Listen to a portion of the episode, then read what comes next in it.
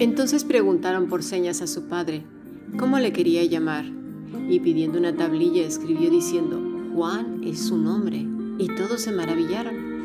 Al momento fue abierta su boca y suelta su lengua y habló bendiciendo a Dios, y se llenaron de temor todos sus vecinos, y en todas las montañas de Judea se divulgaron todas estas cosas.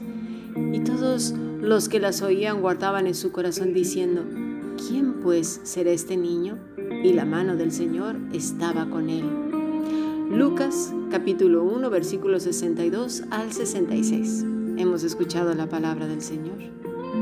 Si deseas formar parte de este grupo que se llama Hoy estoy apegado a Él, que forma parte de la Fundación Bíblica, y también puedes titularte, escribe un correo electrónico a fundacionbiblica.gmail.com.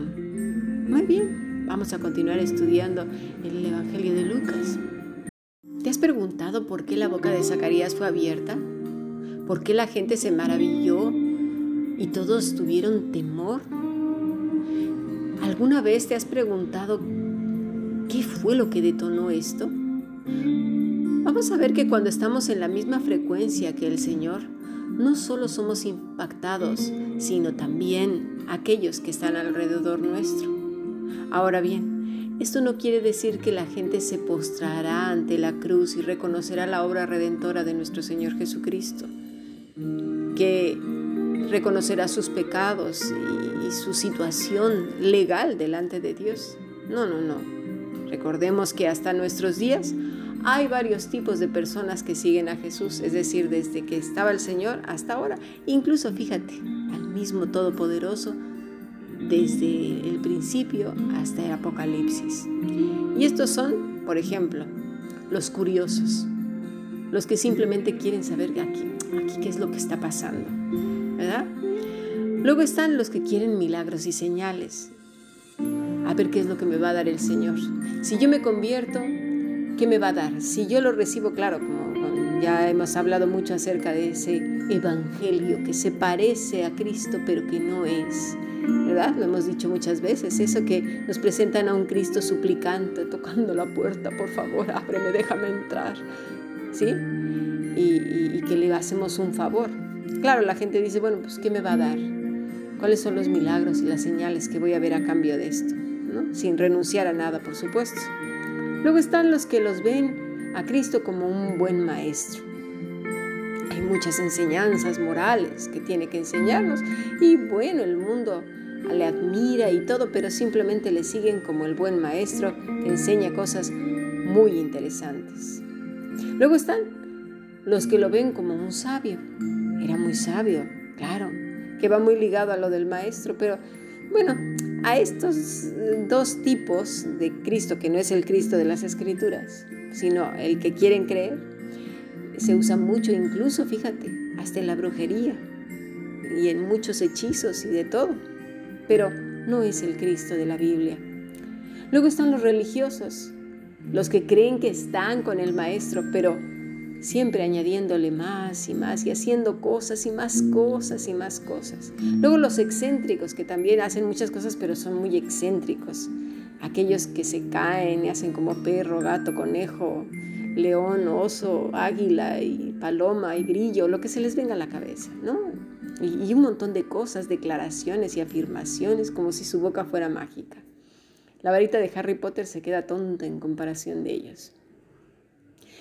Luego están aquellos que creen en el Jesús histórico, como que sí, como que no, puede ser que sí haya existido, hasta lo dudan y, quieren pruebas y pruebas y más pruebas. Y lo estudian, claro, pero con aquella duda. Luego están solamente los que quieren historia, pero ya está, conocimiento, mucho conocimiento, pero ya, hasta ahí llegó. Luego está los que quieren ser como Él, que se reconocen incapaces de salvarse a sí mismos del juicio venidero. Se reconocen muertos en sus delitos y pecados y que viven apegados a Él. Habrá que ver todo este grupo de personas y encontrarnos ahí. Así que viendo todo este mapa, vemos que es un grupo importante de personas. Sin embargo, los que realmente le buscan y que quieren ser como Él, ¿sabes? Son muy, muy poquitos. Porque no lo es que lo diga yo, lo dijo el Señor Jesucristo, que muchos son los llamados y pocos son los escogidos.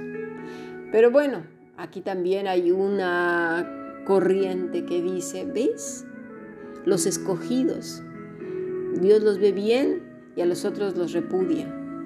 Bueno, vamos a ver qué dice esta palabra. No quiero ahondar en ello, pero vamos a explicar esta palabra en griego. Se llama eclectos, que quiere decir selecto, elegir.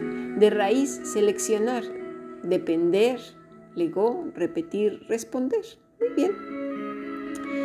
Ahora con esta traducción podemos decir un ejemplo extremadamente burdo, pero vamos a ir ahondando. ¿eh? Y, vuelvo a repetir, extremadamente burdo, porque yo no estoy en la mente de Dios ni pretendo serlo. ¿eh? Pero no encuentro otra cosa, pero, y me voy a quedar muy corta, pero vamos a ir viendo. Vamos a suponer que vas al mercado y hay un puesto de manzanas enorme, pero algunas manzanas están echadas a perder y otras no, están muy brillantes. ¿Cuáles te comes? ¿Mm? En un racimo de uvas hay muchas uvas, pero unas están bastante pochas y otras no. ¿Cuáles usarías para tu mesa? Bueno, vamos más allá. En una competición que es en las Olimpiadas. Ya se van a celebrar. Pero de un grupo de personas hay unos que no se han entrenado.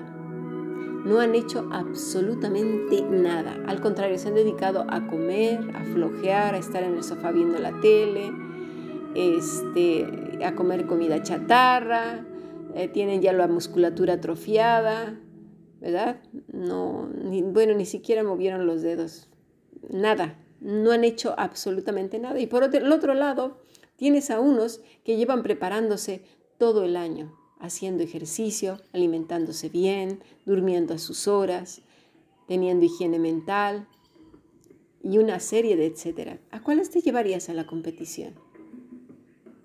¿Verdad? ¿Vamos entendiendo un poquito? Ya lo vuelvo a decir, este es un ejemplo muy burdo y sin entrar a profundizar demasiado en esta materia. Pero eso se refiere a lo de las vírgenes. Unas son descuidadas y otras no. Pero bueno, hablamos del grupo que ya mencionamos antes, ¿verdad? Que algunos lo tienen muy claro y otros no, aunque digan que son cristianos. Pero, ¿lo vamos entendiendo? Ahora bien, volvamos otra vez a Zacarías, porque Zacarías era de esos que llevaba toda su vida entrenándose como esos atletas, como esas vírgenes, ¿eh? que se toman en serio lo que el Señor dice. De eso se trata. Vamos a pasar a nuestro siguiente podcast. Pongamos atención, que es muy interesante lo que viene ahora.